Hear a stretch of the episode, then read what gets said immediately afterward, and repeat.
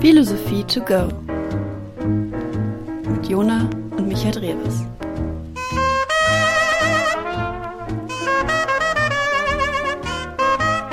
Viel Spaß!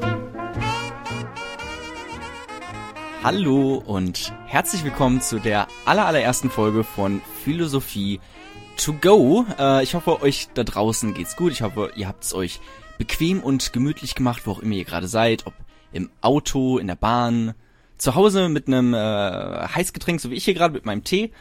Und ich bin natürlich nicht ganz alleine hier, sondern ich habe einen Podcast-Partner und auch Bruder tatsächlich, nämlich Micha Dreves. Hallo Micha. Du hast tatsächlich jetzt meinen Nachnamen genannt. Okay. Ja. Ähm, ich habe mir auch einen Kaffee geholt und bin bereit für heute. Ich habe richtig Lust und bin gespannt, wie es so wird.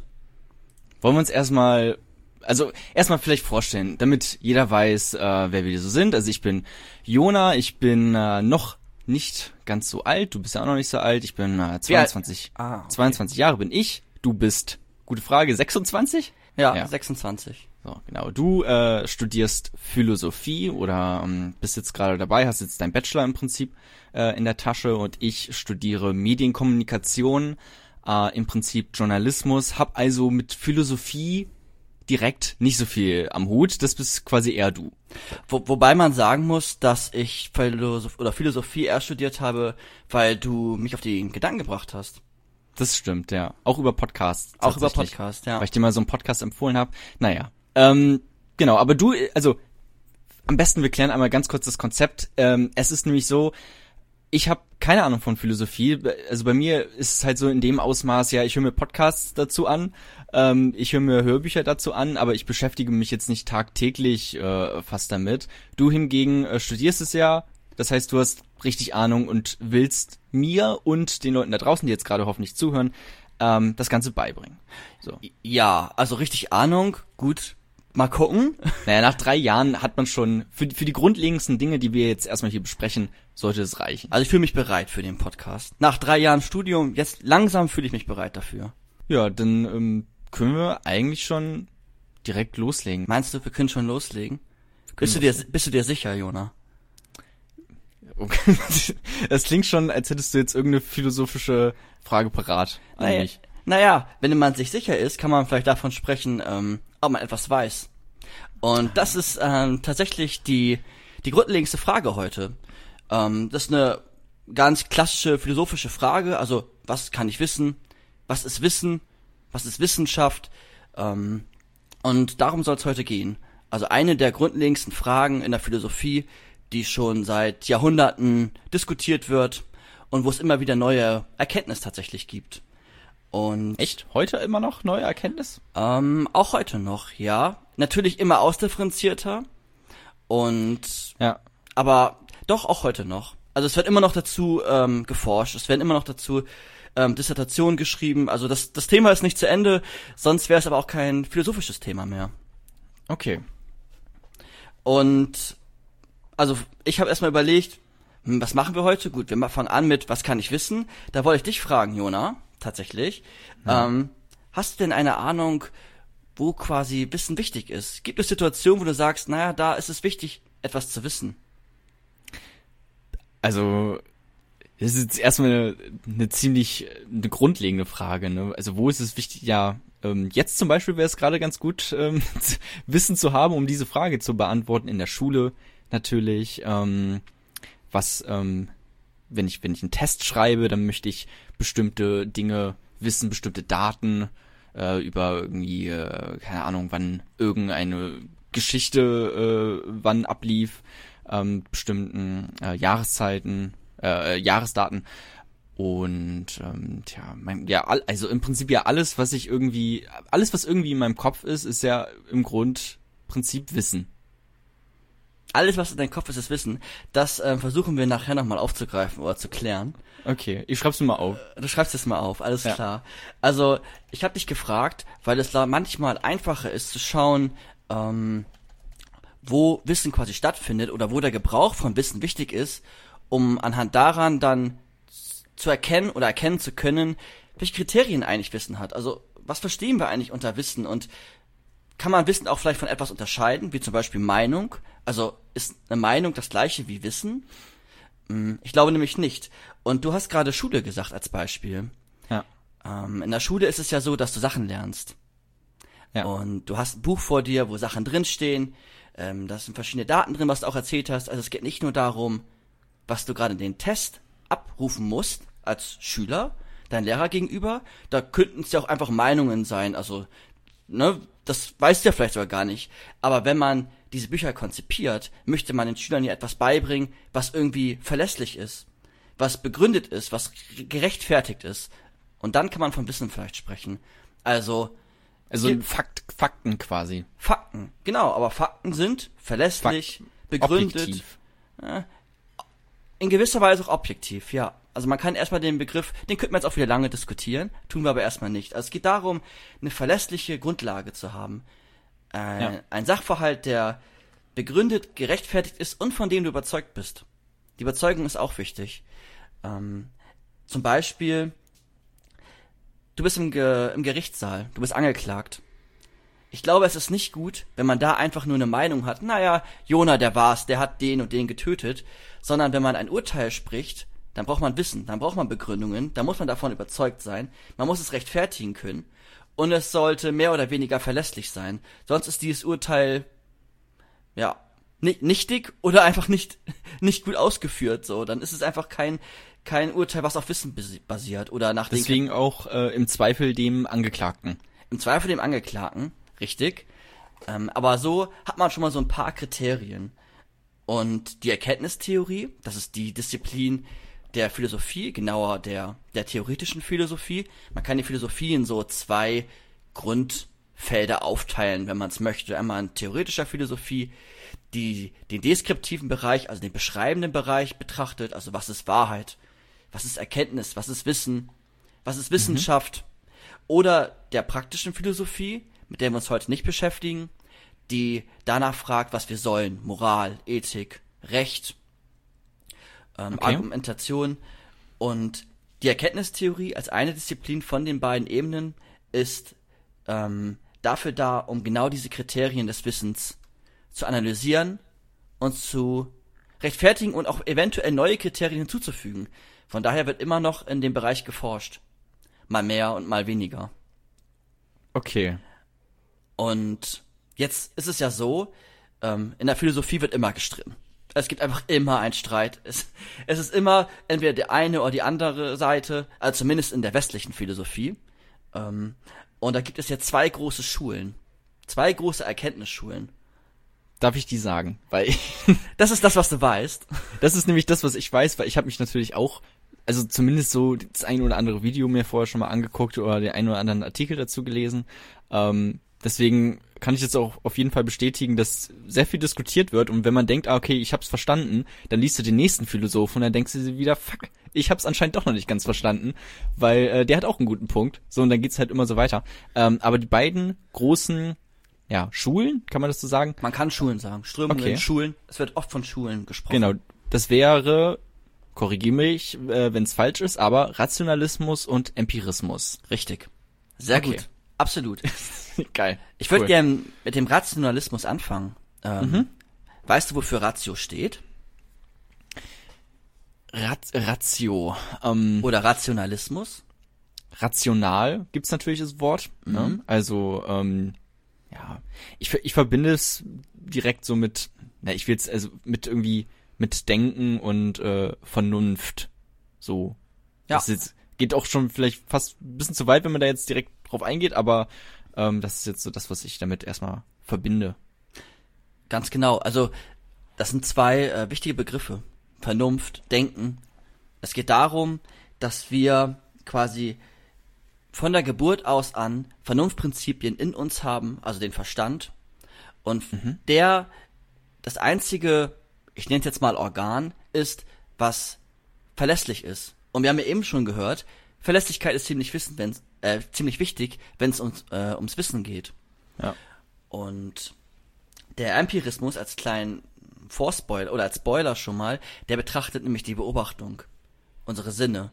Und der Rationalismus sagt, naja, die Sinne täuschen mich. Sie haben mich schon mal getäuscht, du wurdest auch schon mal getäuscht, du hast schon mal was gesehen und vielleicht von Weitem und hast dann geguckt und dann war es doch etwas anderes. Klar, also jetzt mal auch, also so optische Illusion jetzt mal ausgenommen, so das ist jetzt vielleicht auch nochmal, weiß nicht, ein Special-Fall, so, aber auch generell, ähm, wenn jetzt ähm, zum Beispiel bei der Polizei, ähm, wenn du da Zeugenaussagen hast, dann werden die ja auch ganz, ganz kritisch immer gesehen, weil die halt nicht verlässlich sind. Ja, Weil du hast, du hast zehn Zeugenaussagen und du hast zehn unterschiedliche Aussagen, äh, wie der Fall abgelaufen ist. Genau. Und das ist wichtig dann, zumindest Kriterien haben zu können, um diese verschiedenen Meinungen ähm, ja zu filtern oder zu analysieren. Oder Ja. aber auch solche großen Fragen wie, um was dreht sich eigentlich? Dreht sich die Erde um die Sonne oder die Sonne um die Erde? Und ähm, wann kann man dann von Wissen sprechen und wann von Meinung? Und da aber der Verstand laut dem Rationalismus oder nach den sehr kritischen Rationalismus erstmal sich nicht ähm, nicht täuscht. Also wir haben die Verstandeskategorien in uns und er täuscht sich erstmal nicht. Also die die Sinne täuschen ein, aber Ja. der der Verstand hat erstmal als Grundlage die, die Vernunft. Als, Also ja, im Prinzip eins plus eins ist immer zwei. Egal, egal wer das jetzt ähm, vorrechnet, wenn du vernünftig bist und deinen Verstand äh, einsetzt, dann muss da am Ende die zwei rauskommen. Ganz genau. Ähm, es muss immer die zwei rauskommen. Ähm, ist ein guter Stichpunkt. Und zwar orientiert sich der Rationalismus stark an der Logik, philosophischen Logik. Ist nochmal ein eigenes Thema für sich, vielleicht, aber ähm, auch an der Mathematik. Und die Mathematik kennen wir ja alle aus der Schule. Ähm, und das ist ein gutes Beispiel. Und weil immer eins plus eins zwei ist, täuscht sich der Verstand nicht. Und deswegen ist es das einzige Organ oder das einzige Prinzip, anhand derer wir wirklich von Wissen sprechen können. Weil wir wollen ja nicht getäuscht werden. Wir brauchen diese Verlässlichkeit. Und ähm, die bietet uns nur der, der Verstand. Aber, aber es geht schon ähm, darum, dass es eine, eine richtige Lösung quasi gibt. Also wenn wir jetzt Empirismus im Sinne von, äh, ich nehme alles irgendwie wahr und jeder nimmt alles irgendwie auch ein bisschen anders wahr, so, ne? Ähm, da gibt's quasi nicht die, die Wahrheit so in dem äh, Sinne. Wohingegen das jetzt bei der Logik, also beim Rationalismus, eins plus eins zwei ergeben muss. Aber es kann natürlich trotzdem sein, dass auch jemand das falsch rechnet. Ne?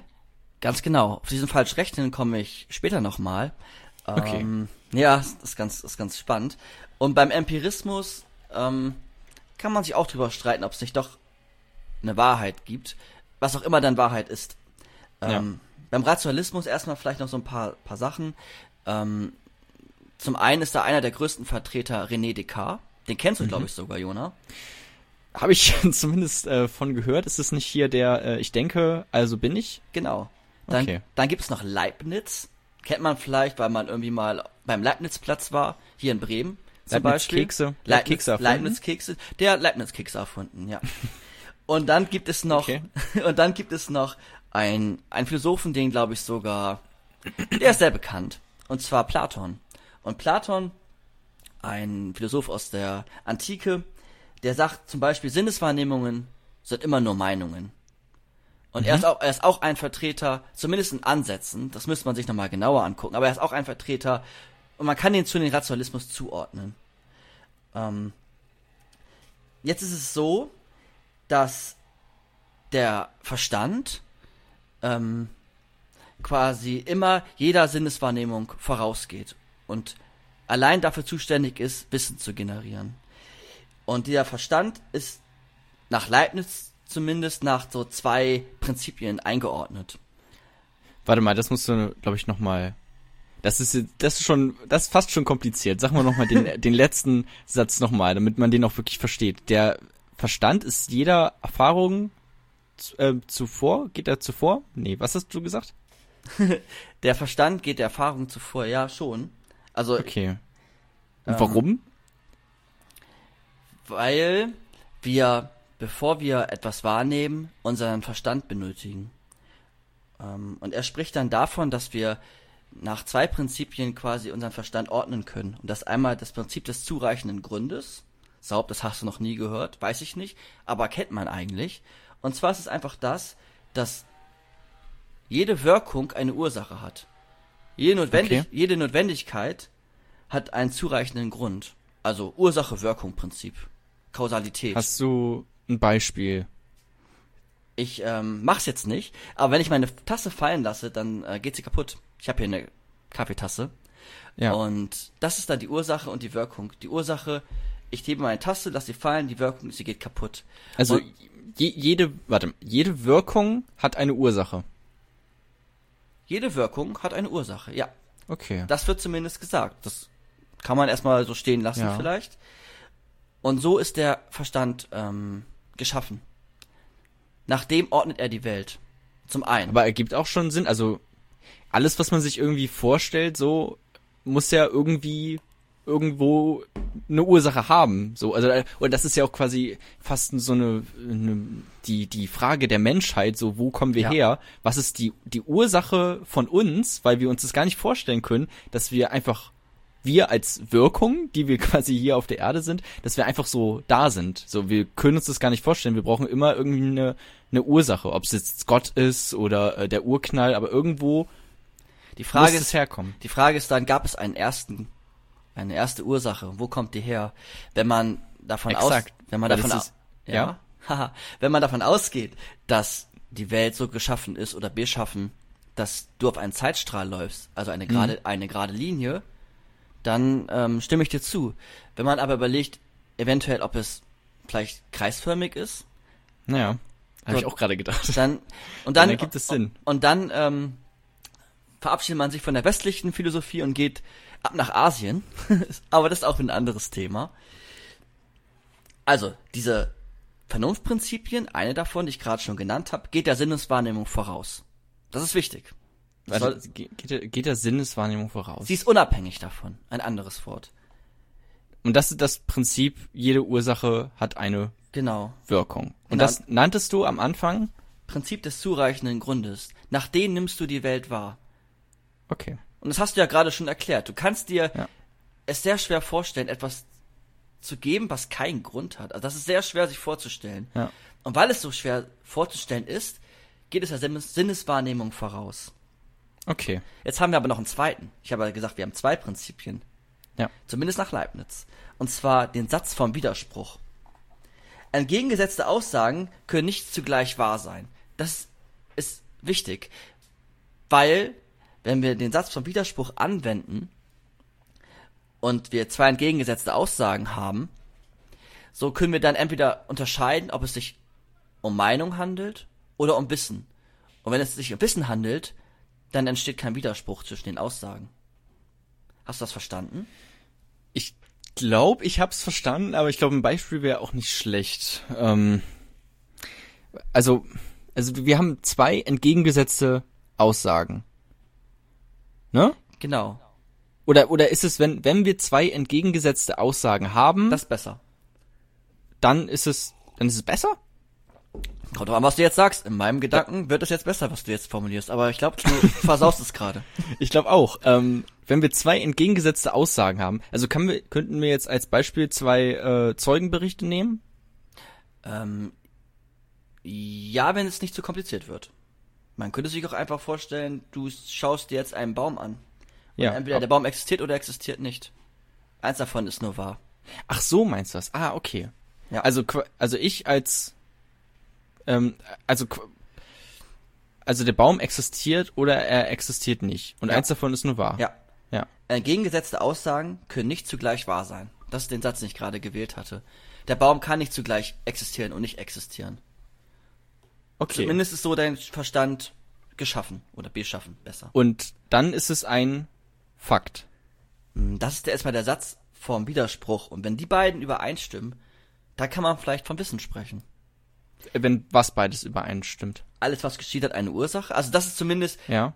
das sind die ersten grundlegenden Prinzipien. Also nachdem quasi der Verstand die Welt ort, ähm, ordnet. Okay. Weil wir erstmal unabhängig sind von der Sinneswahrnehmung. Wir werden mit den beiden, ich nenne sie jetzt mal Kategorien, ähm, Ja. geboren. Die, Äh, die gehören sag, zu uns. Sag nochmal, also alles hat eine, äh, jede Wirkung hat eine Ursache, so weit habe ich Ja. verstanden. Und dann, Kausalität. genau, und dann die ähm, entgegengesetzten Sätze können, dürfen sich nicht widersprechen. Genau, Aussagen können sich nicht widersprechen. Ne? Ein, ein Mörder kann nicht Mörder sein und gleichzeitig nicht der Mörder sein. Entweder ist er der Mörder oder er ist nicht der Mörder. Okay. Genau, und also entweder er ist der Mörder oder er ist nicht der Mörder und der Mörder, also die Wirkung des Mörders, ähm, braucht eine Ursache. Ganz genau. Okay.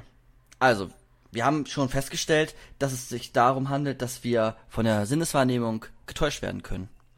Und diese Prinzipien, die wir jetzt beide so schon mal erläutert haben oder ich erläutert habe, nach denen können wir uns nicht täuschen. So, das ist immer so. Wir haben immer diese, diese beiden, ähm, diese beiden Kategorien. Jetzt kommt noch hinzu, dass der Verstand, ähm, ja, angeborene Ideen hat. Hm, klingt erstmal komisch, aber sowas wie, hast du schon mal in der Welt, wenn du jetzt nach draußen guckst, Jona, oder in den Zimmer dich umschaust, Ja. findest du so etwas da wie Unendlichkeit? Ähm, ich finde unendlich viel Unordnung in meinem Zimmer, ja, das ist richtig, aber ähm, vermutlich eher nein. Genau, und genau sowas wie Unendlichkeit ist eine angeborene Idee. Wir finden Unendlichkeit nicht in der Welt. Aber irgendwie haben wir ein Gefühl dafür, was Unendlichkeit sein kann. Oder zumindest haben wir diesen Begriff in uns, auch wenn es den gar nicht gibt. So zumindest. So zumindest also die ich kann's mir, ja. Also du, du meinst, ähm, es gibt nichts ähm, empirisches, worauf ich das beziehen kann. Ganz genau. Also Mathematik zum Beispiel, da kann man Unendlichkeit ähm, irgendwie formulieren. Ich bin kein Mathematiker. Kannst Aber- Unendlichkeitszeichen gibt's, ja. Ja, das Unendlichkeitszeichen, musst du einfach die 8 umdrehen, hast, hast. Okay, Ja. das Thema ist gelöst. Aber da greifen wir nicht auf unsere Sinne zurück. Das können wir auch in einem schwarzen, dunklen Ja. Raum, der Licht hat, weil sonst sieht man nichts. Aber das können wir so lösen. Dafür brauchen wir unsere Sinneswahrnehmungen nicht. Unsere Augen, unser Fühlen, Ja. unser Tasten. Das brauchen wir nicht. Also, der Mensch hat zudem noch angeborene Ideen. Vielleicht kann man sogar, wenn man es jetzt ähm, radikal auffasst, könnte man sogar sagen, wir haben angeborene Begriffe. Okay, das sa sagen die Rationalisten.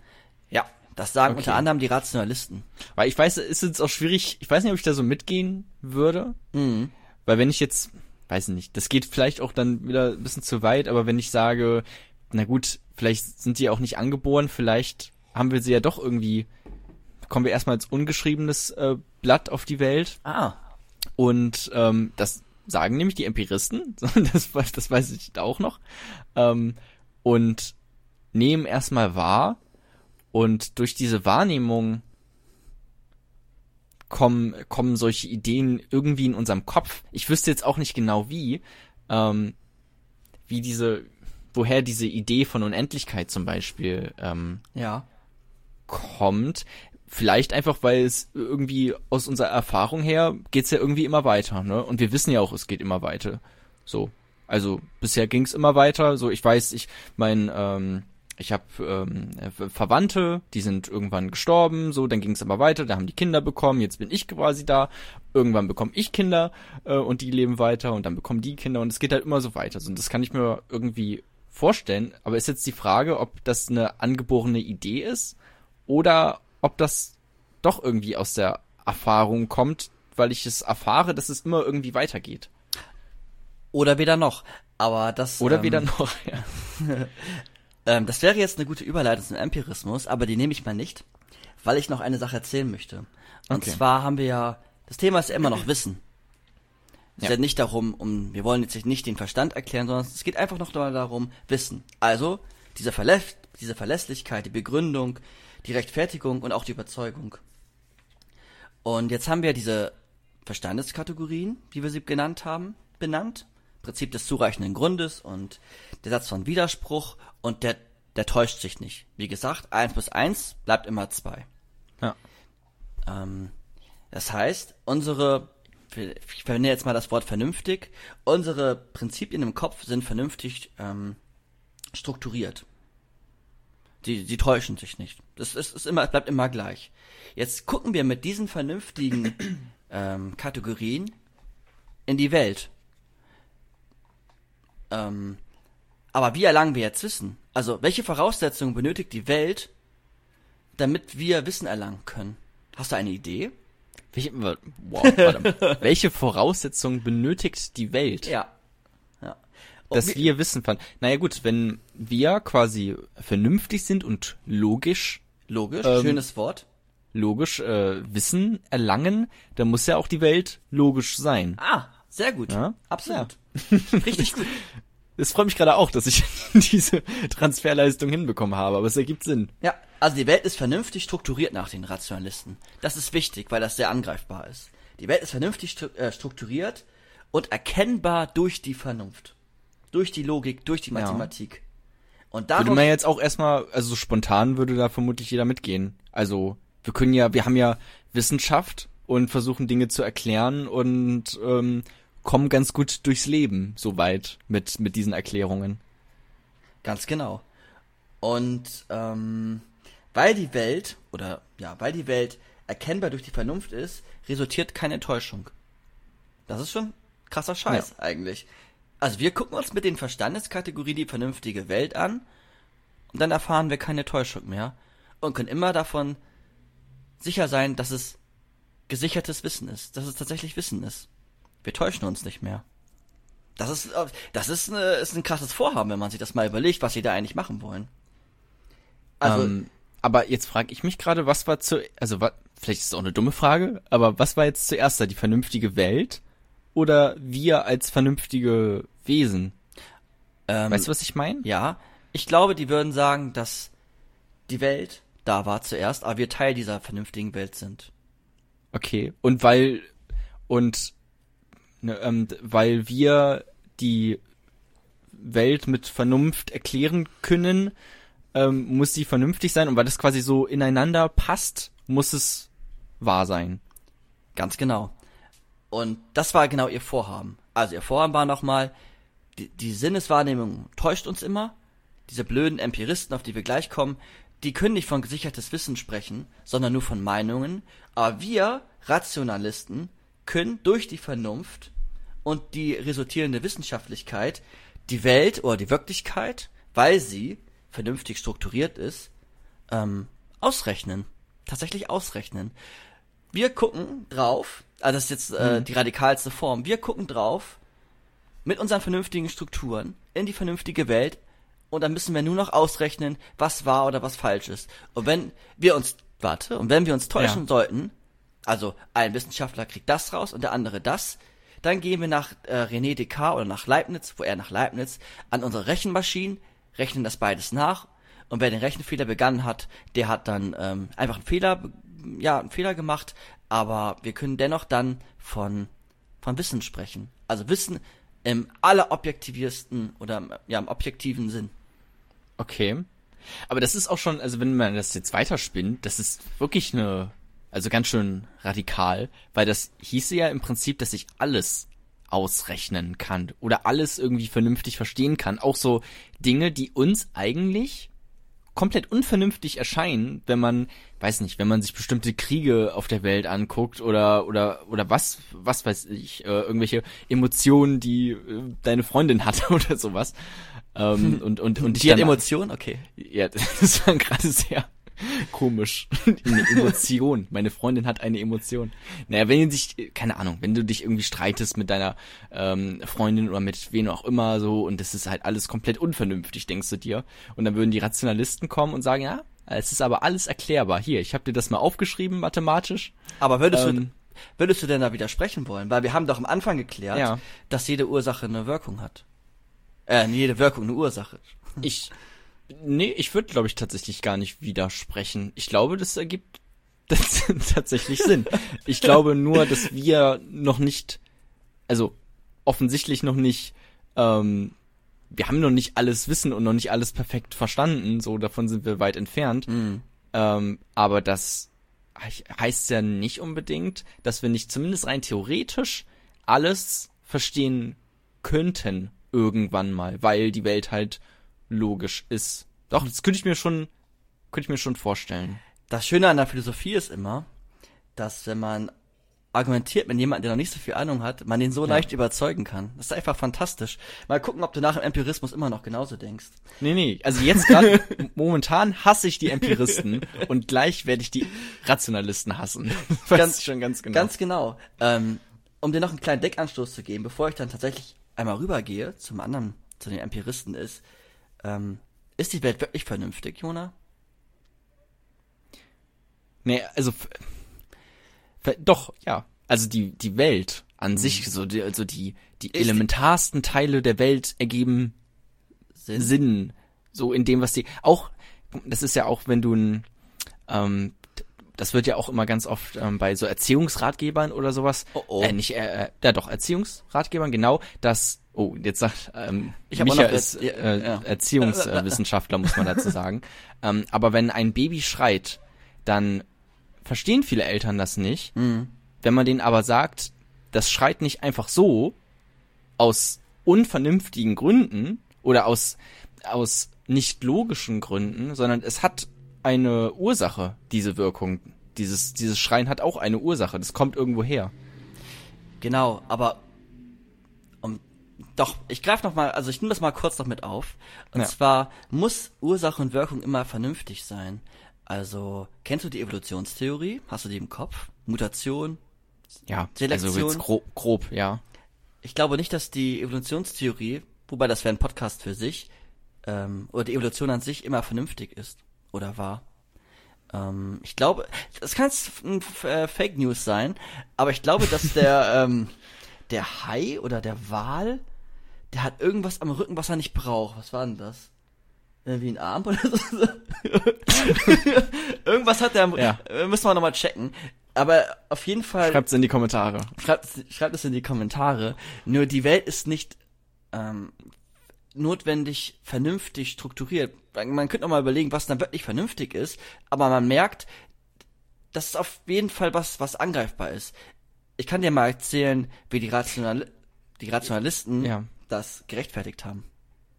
Okay. Die Welt ist vernünftig, weil Gott vernünftig ist. Gott hat die Welt geschaffen, also ist die Welt vernünftig.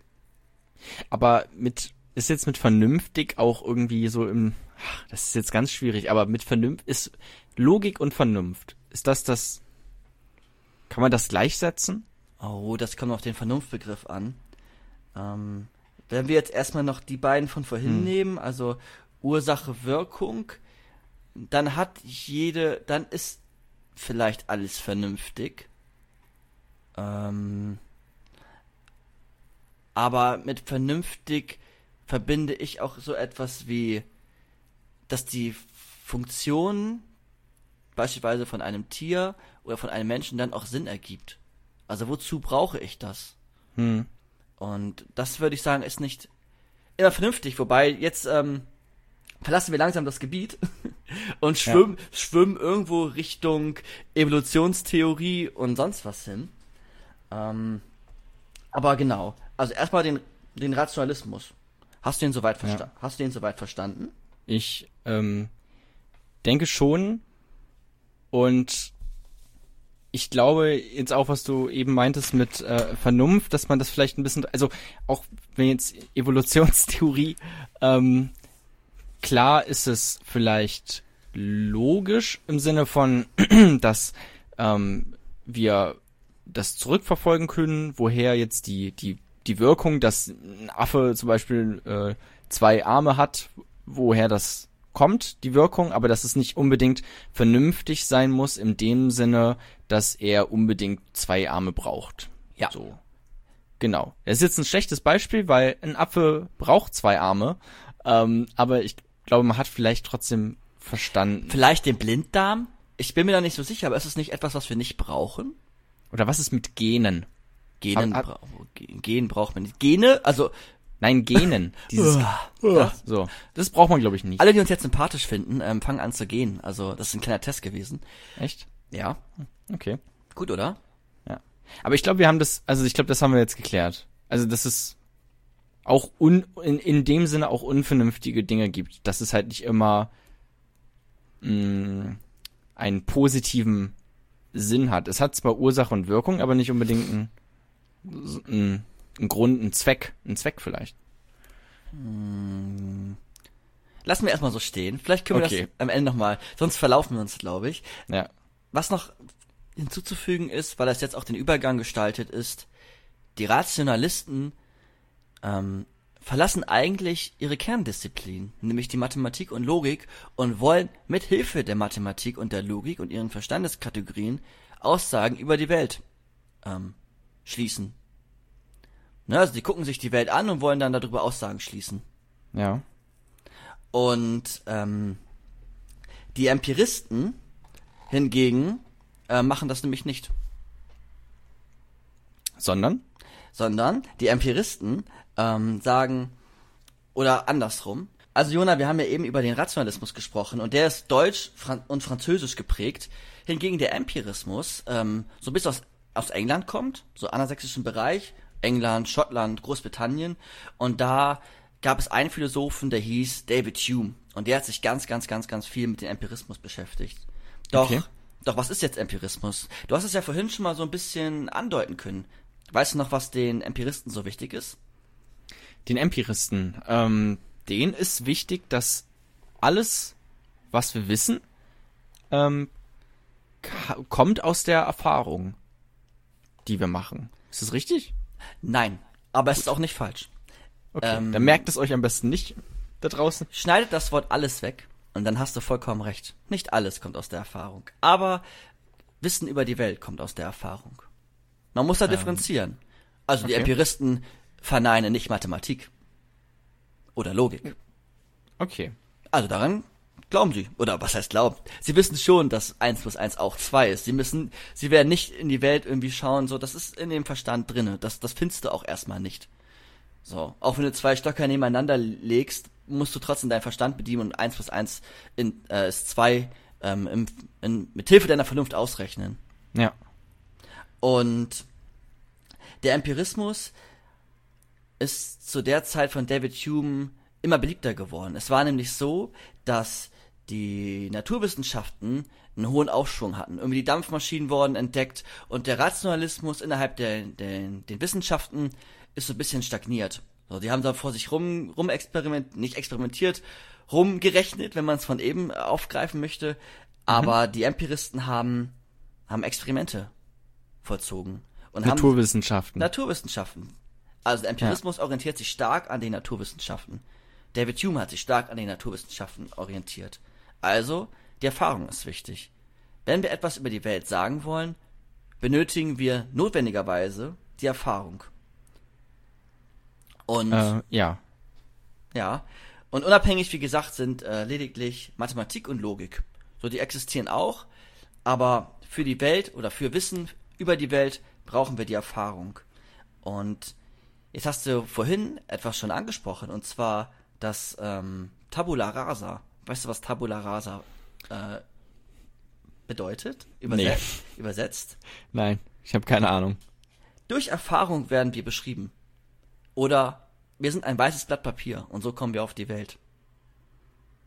Also, Ah, ah, okay, das, was ich vorhin gesagt habe. Ja, genau. Wir kommen als, als weißes Blatt, äh, unbeschrieben, als unbeschriebenes Blatt, kommen wir auf die Welt. wir kommen als unbeschriebenes Blatt auf die Welt Ja. und durch die Erfahrung formen wir unseren Verstand, formen wir unsere Begriffe, formen wir unsere Sprache, formen wir unser Wissen, ähm, werden wir zu dem, dem wir, zu dem, der wir sind. Okay. Du bist Jona, weil du die Erfahrung gemacht hast, Jona zu sein. Kann man das Kann so ich jetzt schon direkt fragen oder ähm, willst Du- du, erstmal noch weiter erklären? Weil ich habe jetzt natürlich aus rationalistischer äh, Sicht sehr viele Fragen an die Empiristen. Ähm, also wir brauchen die Erfahrung, um Aussagen über die Welt machen zu können. Jetzt frag. Ja. Jetzt darfst du fragen. Um nochmal. Warte, sag den letzten Satz nochmal. Wir brauchen die Erfahrung, um Aussagen Ja. über die Welt machen zu können. Das würden ja die, Brauchen ja genau, das würden ja die Ja. Rationalisten nicht so sehen. Aber jetzt, ähm, Ja, was ist mit deinem, du hast vorhin gesagt, Unendlichkeit haben wir ja nicht in der Welt als Erfahrung. Trotzdem haben wir ein Verständnis davon, was Unendlichkeit ist. mh, Wo kommt es her? gute Frage. Weil, ey, wir sind doch alle unbeschriebene Blätter, oder nicht? Dachte ich. Mhm, sehr, sehr gute Frage. Na, danke. Habe ich abgekupfert von dir, aber okay. Schön, dass du dich indirekt selber lobst. Die Frage hat sich auch Kant gestellt. Aber Ja. auch das ist ein anderes Thema leider. Ähm, Philosophie sind immer sehr große Themen. Man kann, man muss sich tatsächlich auf etwa, auf etwas spezialisieren, so. So, man, ja. man muss auf, aufpassen, dass man sich nicht verrennt. Ähm, ich versuche mal, woher die Unendlichkeit kommt, ähm,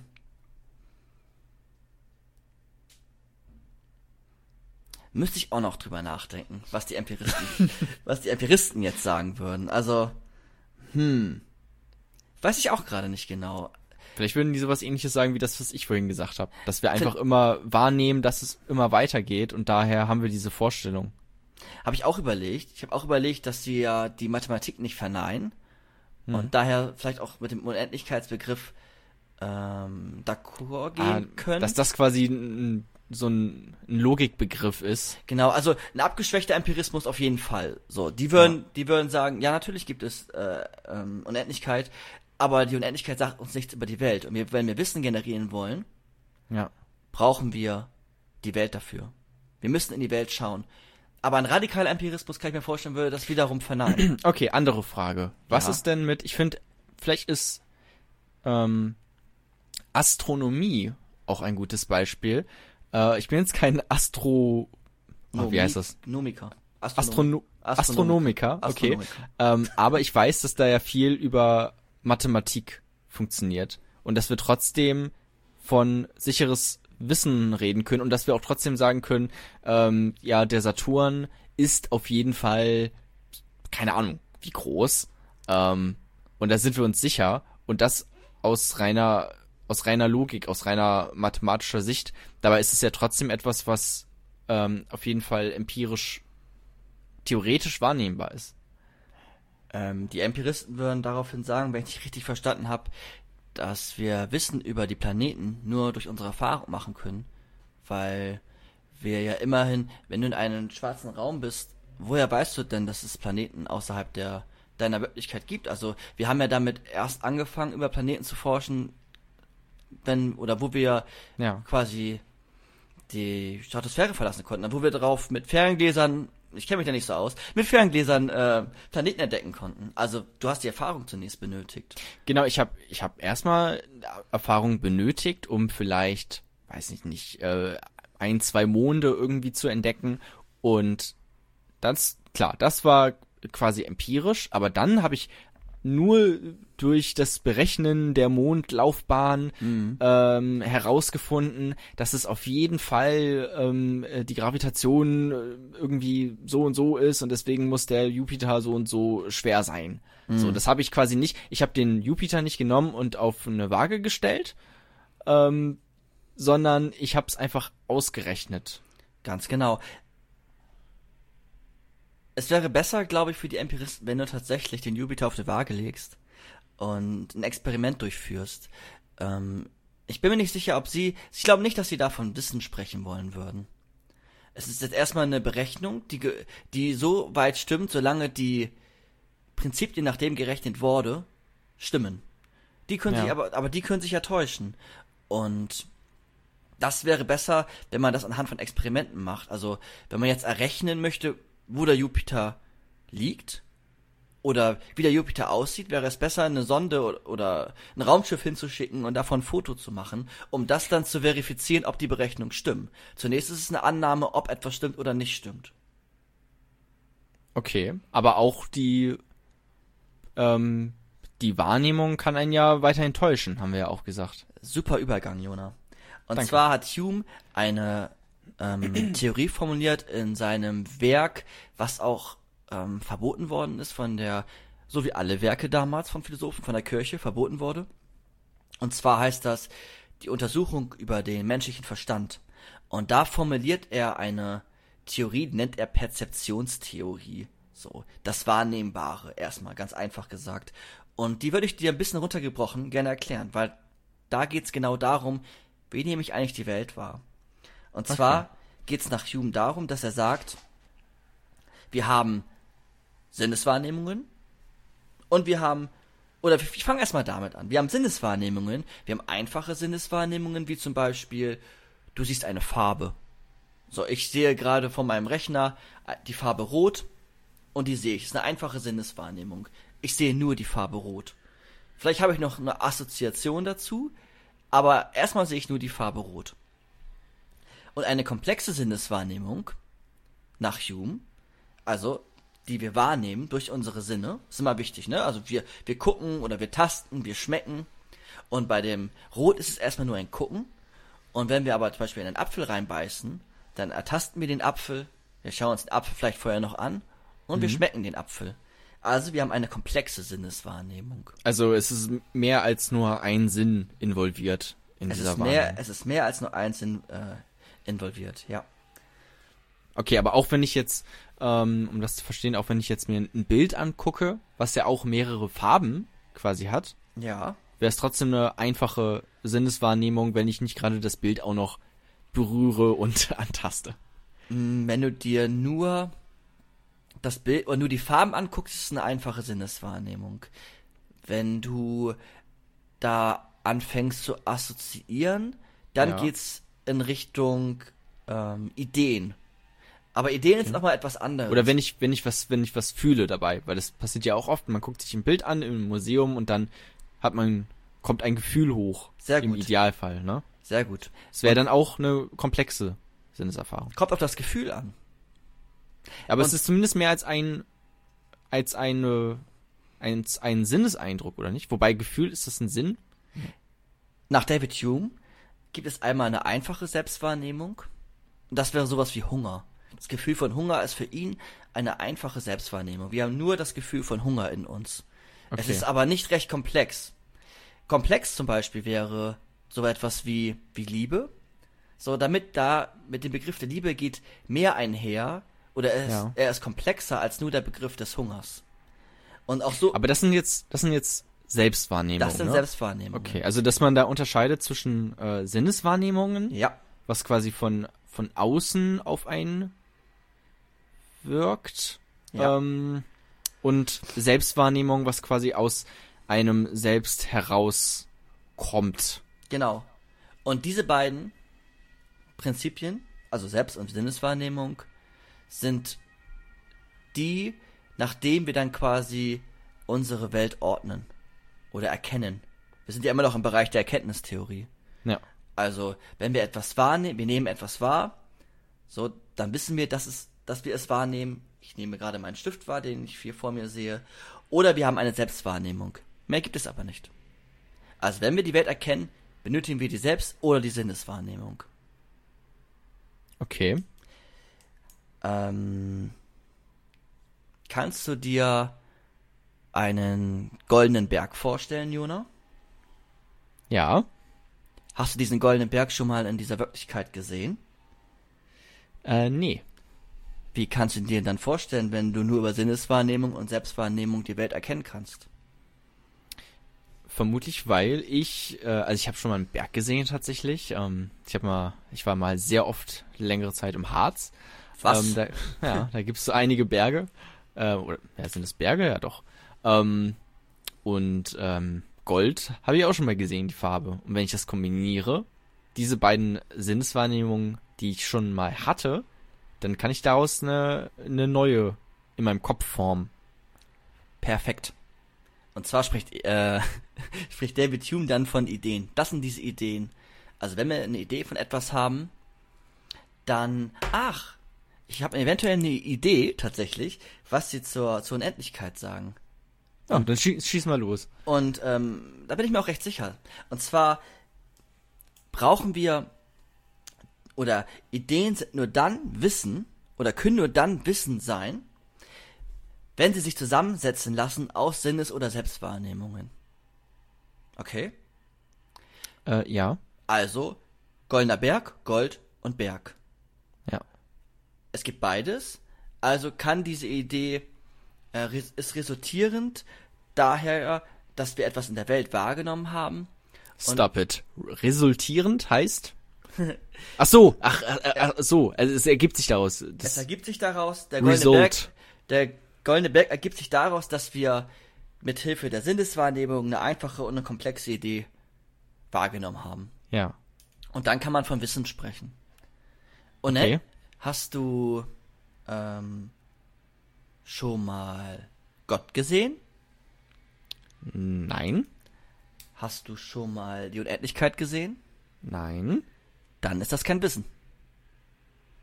Dann spricht David Hume von Glaube. Er unterscheidet nämlich Wissen und Aberglaube oder Glaube. Das ist aber, das ist clever, glaube ich, weil wir können ja auch nicht äh, wissen, ob es immer so weitergeht. Ganz genau. Wir können es ja nur vermuten auch, auch aufgrund von Erfahrungen, die wir gesammelt haben. Ja. Ähm, weil ich, wie ich das vorhin gesagt habe, so ich weiß, mein Opa hat gelebt, ich lebe, ähm, später leben meine äh, Kinder und Enkel und dann geht's halt hoffentlich immer so weiter. Aber ich weiß es ja auch nicht ganz genau. Vielleicht geht's ja auch nicht immer so weiter. Vielleicht ist plötzlich einfach alles vorbei. Das, Ganz genau. Ähm, und das ist, das ist recht wichtig. Also die Unterscheidung nochmal zu haben, also was wir nochmal wissen. Wissen war verlässlich, begründet, rechtfertigt, überzeugend oder man ist davon überzeugt. Und Ja. das können wir nur durch unsere Sinneswahrnehmung, wenn wir Aussagen über die Welt treffen wollen. Und äh, Gott, Sinnes- oder Selbstwahrnehmung. genau. Und Ja. eine Aussage über Gott zu treffen, naja, Gott ist nicht Teil dieser Welt. Zumindest haben wir ihn bisher nicht entdeckt. Und daher können wir keine verlässliche Aussage über ihn treffen und nicht von Wissen sprechen, wenn wir über Gott sprechen wollen. Das hat die Kirche nicht so gern gesehen und hat das äh, Buch dann ähm, schnellstmöglich äh, verbrannt. Oh, oh, oh. Ähm, und, er Bücher hat, verbrennen, das ist äh, nie gut. und er hat äh, nicht nur ein Werk geschrieben, aber ein cooler Typ. Ein, äh, ein sehr Ja. redsamer, ähm, interessanter ähm, Mensch gewesen. Ähm, und dann vielleicht Weißt noch, du, ob der, ob der auch bestraft wurde dann? Äh, der wollte, nein, nein. Nee? Der das Okay. dann, der das dann, ich glaube unter, unter Pseudonym hat er noch äh, dann Sachen veröffentlicht. Okay. Äh, ähm, ja, aber das weiß ich. Ähm, Weil war nicht zum Beispiel bei äh, hier Kopernikus, der gesagt hat, äh, äh, die äh, Gott ist, äh, die Welt ist nicht im Mittelpunkt, Mhm. sondern die Sonne, wurde der nicht ähm, von der Kirche dann ermordet? ich weiß nicht, ob er ermordet wurde. Kann mir aber sehr gut vorstellen. Diese kopernikanische Wende war schon krasser Scheiß damals. Für Das- die Kirche, ja. Für die Kirche, ja, tatsächlich. Ähm, um noch zwei Sachen anzupieken. Also, ähm, wir brauchen, um nochmal diesen Übergang auch zum Rationalismus irgendwie zu gestalten, wenn wir Begriffe von etwas haben in der Welt, ähm, zum Beispiel, das ist ein Tisch, dann brauchen wir zunächst die Erfahrung, um diese Begriffe zu formulieren. Wir haben keine fucking angeborene Ideen, sondern alles resultiert aus der Erfahrung, der Sinnes- und der Selbstwahrnehmung. Hauptsächlich der Sinneswahrnehmung. Wenn man jetzt auch sich weiter orientiert an die Naturwissenschaften und Aussagen über die Welt treffen möchte. Es ist, Okay. und es ist nichts in unserem Verstand, was vorher in unseren Sinnen war. Das ist ja das, was du vorhin so ein bisschen auch angegriffen hast, was man auch gut angreifen kann. Tabula rasa. Aber Weißt du, ja, so, soll ich jetzt noch mal was dagegen sagen? du kannst gern noch etwas dagegen sagen. Weil ich kenne so, ich habe schon mal was gehört von ähm, Platons Ideenlehre. Oh oh. Hm? Geht es zu weit? Nein, Okay. aber vielleicht. Vielleicht, okay. Schauen wir mal. Ähm, zur Not schnippe die Schnipp.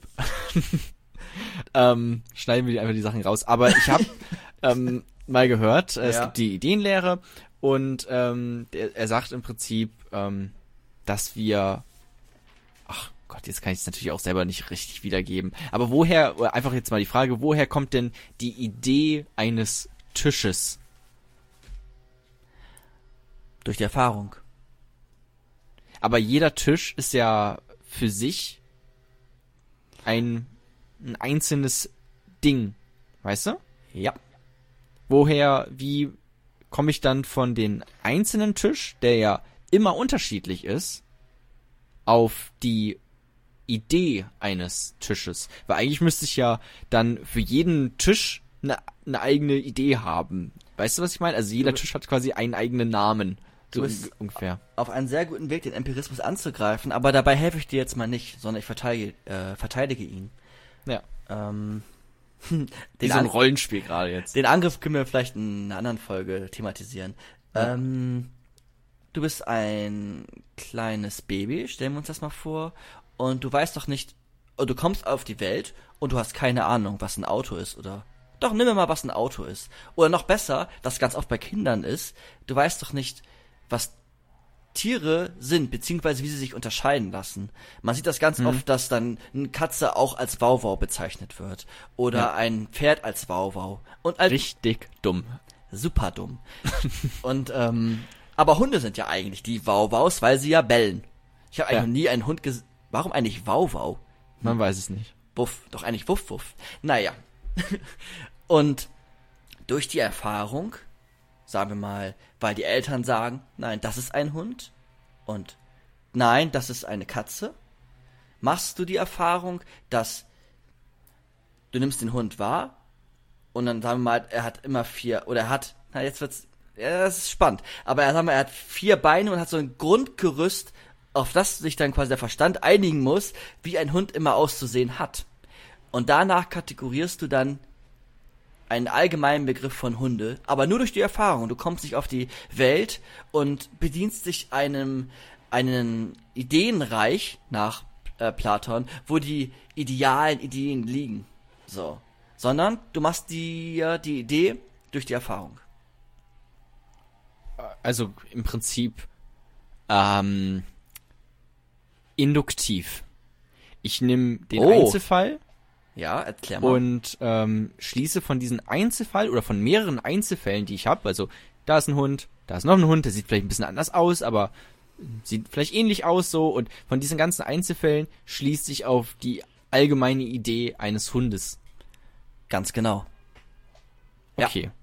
Die Frage ist dann, die damit verbunden ist, was macht ein Hund zu einem fucking Hund? So. Und das sind wieder diese Ja, ist halt typisch philosophischen Fragen.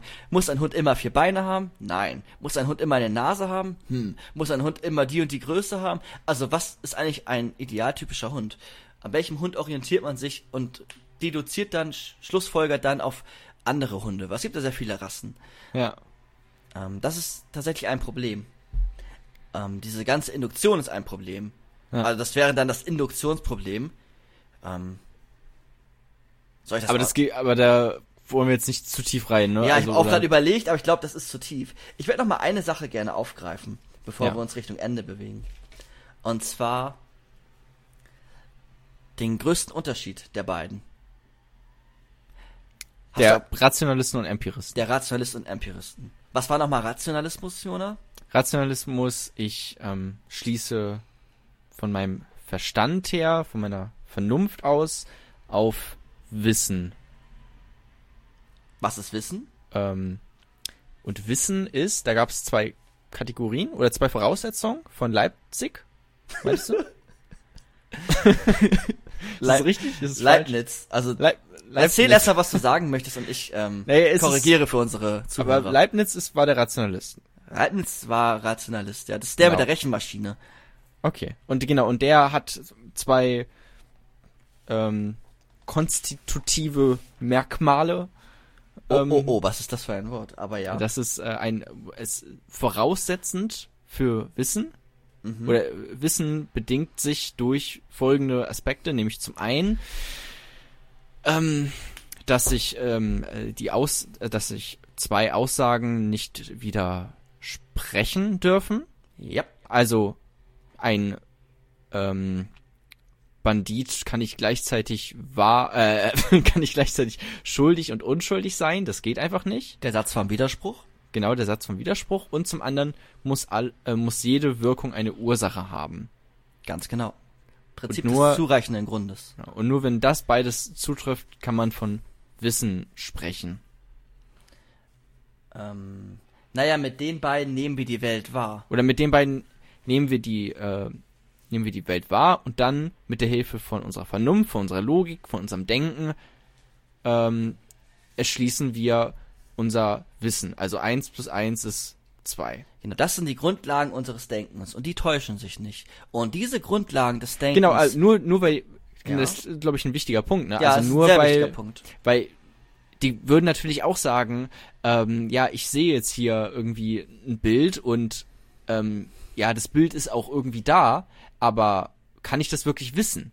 Hm. Ob das dieses Bild wirklich an dieser Wand hängt oder täuschen mich meine Sinne, weil ich weiß, meine Sinne können mich täuschen. Ja. Und deswegen sagen die Rationalisten, okay, alles, was wir irgendwie wahrnehmen, muss man erstmal grundsätzlich skeptisch sein und kritisch Mhm. damit umgehen, ähm, wohingegen die Vernunft uns nicht täuschen kann, weil wir, weil die Welt vernünftig ist, Ja. vernünftig logisch aufgebaut ist und ähm, da- das ist sie, weil wir selber, wenn wir unsere Vernunft, uns unserer Vernunft und unserer Logik bedienen, wir ähm, damit ähm, ja Wissen herstellen, weil das einfach funktioniert. Da können wir uns sicher sein, dass das richtig ist.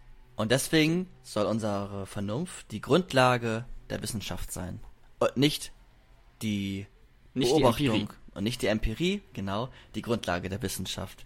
Weil die Wissenschaft den Anspruch haben soll, den ersten Begriff, also Wissen in Wissenschaft, oder warte mal, Wissenschaft, Wissen, was geschaffen wird quasi, ähm, eingehalten wird. Genau. Und die Rationalisten formulieren also Wissen, Wissen war ja verlässlich, gut begründet, gerechtfertigt, überzeugend, anhand der oder des Verstandes. Und ähm, ich hatte dich ja nach dem Unterschied, glaube ich, gefragt, oder? Nach dem Unterschied zwischen Rationalismus und Empirismus. Genau. Ähm, ich kann dir noch mal eine Denkhilfe geben. Und Ja. zwar ist es ja warte, so. wollen wir vielleicht noch einmal, wenn wir jetzt gerade eben schon so den äh, Rationalismus zusammengefasst haben, ja, wollen wir dann jetzt auch noch mal kurz den Empirismus zusammenfassen? das kannst du gerne machen. brauche ich aber, glaube ich, ein bisschen deine Hilfe. Also klar, äh, Empirismus, ähm, das Wissen, was wir haben, das ergibt sich nur aus den äh, Sinneswahrnehmungen. Nein, das hatten wir vorhin Und- schon mal. Nicht nur. nee, nee, nee, also Wissen aus über den, die aus Welt. den Sim Wissen, Das Aus ist dem- ganz, das ist ganz, Ja. ganz, ganz wichtig, auch an die Zuhörer. Wissen über die Welt. Es geht nicht Okay. darum, Wissen Ja. der Mathematik zum Beispiel. Ist auch ein Okay. Wissen, ist auch eine Form von Wissen. Okay, ja, okay, doch, doch, ja, stimmt. Das ist, das ist wichtig, weil das wäre sonst, glaube ich, halt super leicht, die Empiristen anzugreifen. Yep. So, aber okay, Wissen über die Welt Ja. ähm, ist immer, er, ähm, ergibt sich immer aus der, zum einen äh, Sinneswahrnehmung, ne, Mhm. ich nehme etwas mit meinen Sinnen wahr, oder halt Selbstwahrnehmung. So, ich habe ich hab Gefühle, Mhm. ähm, die ich wahrnehme, ähm, äh, einfache Emotionen, äh, Hunger, Durst, äh, das sind alles Sachen, die ich wahrnehme. Und diese beiden ähm, Merkmale, mit diesen beiden Instrumenten Wem mal das Wort Erfahrung. mit diesen beiden Erfahrungen ähm, generiere ich Wissen über die Welt. Ganz genau. Ja. Also, die Empiristen verneinen nicht Mathematik und Logik. Die sagen nur, Mathematik und Logik können uns nichts über die Welt sagen. Wohingegen die Erfahrung das einzige Mittel ist, die Aussagen über die Welt treffen kann. Hast du jetzt eine Idee, wie sich beide unterscheiden? Ist ein feiner, aber sehr krasser Unterschied. Ich war, mh, nee, ich glaube, ich glaube, dann müsste ich jetzt zu viel improvisieren und einfach laut denken. Deswegen vielleicht gibst du irgendwie einen, einen Tipp oder oder sagst es oder? ähm, die Rationalisten haben ja den Anspruch, Wissen zu erzeugen, aber ja nicht nur Wissen, ähm, was sich zusammensetzt, also was schon zusammengesetzt ist, also 1 plus 1 ist 2. Das ist auch nice to have, aber die wollen ja auch Aussagen über die Welt treffen. Ja. Die wollen die Welt ausrechnen. Ja. Und, und das sagen, das könnt, und da sagen die Empiristen, das könnt ihr nicht. Welthaltiges Wissen benötigt notwendig die Erfahrung. Und Rationalisten sagen, Wissen über die Welt, also welthaltiges Wissen, kann man auch rein durch die Vernunft ähm, deuten, erklären, herausfinden, Wissen erzeugen. Okay, aber jetzt würde ich ja natürlich sagen, also ja, beide nicht recht. Beide haben nicht recht. Naja, also ich würde zum einen sagen, die Rationalisten, ja Leute, ihr könnt jetzt nicht alles mathematisch einfach ausrechnen. Irgendwo müsst ihr ja auch mal anfangen. Äh, also irgendeinen Fixpunkt braucht ihr ja und den müsst ihr ja irgendwie erfahren. Also irgendwie irgendwas wahrnehmen, bevor ihr überhaupt irgendein Objekt habt, was ihr überhaupt irgendwie versuchen könnt, nur auszurechnen oder sowas. Ne? Also irgendwo muss das ja, musst du ja ansetzen. Und da brauchst du deine Erfahrung für. So, das würde ich bei den Rationalisten sagen und bei den Empiristen würde ich sagen, ja Leute, aber ähm, eure Erfahrung kann sich halt auch trüben. So, und dann auch dann, also wenn man einfach nur davon ausgeht, es könnte so sein, dann ist ja auch jedes Wissen im Prinzip nicht mehr Wissen, sondern Glauben. Oh. zum Thema wieder zum Gericht. Ähm, ich hoffe, dass die Richter wissen, wie sie ähm, verurteilen und nicht nur glauben. Ja. Aber ja, das, sind, das ist tatsächlich der große Unterschied. Und zwar nämlich nochmal zusammengesetzt, also dass es dieses welthaltige Wissen immer abhängig ist von der Erfahrung. Kant, um einen kleinen Übergang noch zu schaffen, ähm, auch die ähm, Folge zu beenden, spricht nämlich dann von synthetischem Wissen, zusammengesetzten Wissen und von analytischem Wissen. analytisches Wissen ist so etwas wie 1 plus 1 ist 2 oder 2 plus 2 ist 4. Und synthetisches Wissen ist Wissen über die Welt. Und er sagt genau das, was du gerade gesagt hast. Dass die Empiristen, wobei er greift beide nochmal kurz an, auch ordentlich, aber im Grundsatz ist es so, dass wir ähm, auch die Erfahrung benötigen, um Aussagen über die Welt zu treffen und die Vernunft benötigen, um Aussagen über die Welt zu treffen, aber nicht nur das eine und nicht nur das andere. Also haben, haben beide so teilweise recht. Nach Weil, oder man, man braucht quasi beides, um so ein komplettes Bild zu zeichnen. Ganz genau. Ja. Okay. Ja, das ist ja, ist ja schlau. Ist ja clever. Ja. Aber jetzt hat man erstmal einen kleinen Eindruck bekommen, Empirismus, Rationalismus, Erkenntnistheorie, Fachwort Epistemologie von Episteme, Wissen. Ähm, und vielleicht nochmal, um zu gucken, äh, warum ist das jetzt alles wichtig? So, warum ist das, warum, warum philosophiert man denn darüber? Wozu braucht man das? Hätten wir vielleicht am Anfang was. Ja, Aber sonst, ja. sonst schneiden wir das einfach nach vorne. Ja, nee, nee, nee. So viel Schnittarbeit mache ich mir jetzt auch nicht. Ach so, na gut, okay. Mal gucken.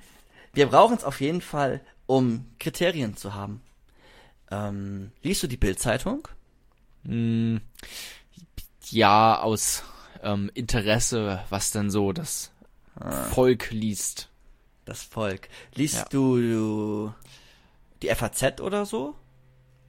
Ich lese Oder Zeit, Zeit? Taz. Genau, und da ist es, glaube ich, ganz wichtig, Kriterien zu haben, die die Erkenntnistheorie, die die, die Philosophie liefert, um unterscheiden zu können, wann von Meinung die Rede ist, sagen wir mal die Bildzeitung, und wann von Wissen die Rede ist, sagen wir mal die Taz. Oder auch, wir brauchen Kriterien, äh, ja, es geht einfach darum, Kriterien zu haben, wann wir etwas Kindern beibringen wollen in der Schule, wann etwas gerechtfertigt ist, gut begründet. Das sind alles Kriterien, die sich aus dieser Erkenntnistheorie erschließen lassen. Und da forscht sie einfach immer weiter und immer weiter. Und Ist ähm, auch einfach, also einfach schlau, sich darüber Gedanken zu machen und das jetzt genau. so, so wie wir das jetzt im Prinzip, oder wie du das jetzt erklärt hast in dem Podcast, weil sonst bin ich ja auch, wie ich am Anfang, ähm, sehr schnell überzeugt von der einen Sache. Ganz ne? genau. Und man will sich ja nicht täuschen lassen. Und du warst sogar von der Sache so stark überzeugt, die in der Philosophie kaum noch beachtet wird. Und das ist der Rationalismus, weil der Empirismus durch deine ganzen Experimente und an der Orientierung der Naturwissenschaften einfach viel erfolgreicher war. Ja. Ja. Okay. Ja. Ja, danke, Das- Jona. Ja, bitte für diese äh, kostenlose äh, Vorlesung. Ähm, das könnt ihr euch da draußen übrigens auch merken. Hey, kostenlos ähm, ist das Ganze ja hier. Also könnte man ja vielleicht, weiß ich nicht, so die ein oder andere iTunes-Bewertung dalassen oder mein einen Kommentar schreiben irgendwo. Das sind alles Dinge, die äh, uns hier sicherlich erfreuen würden.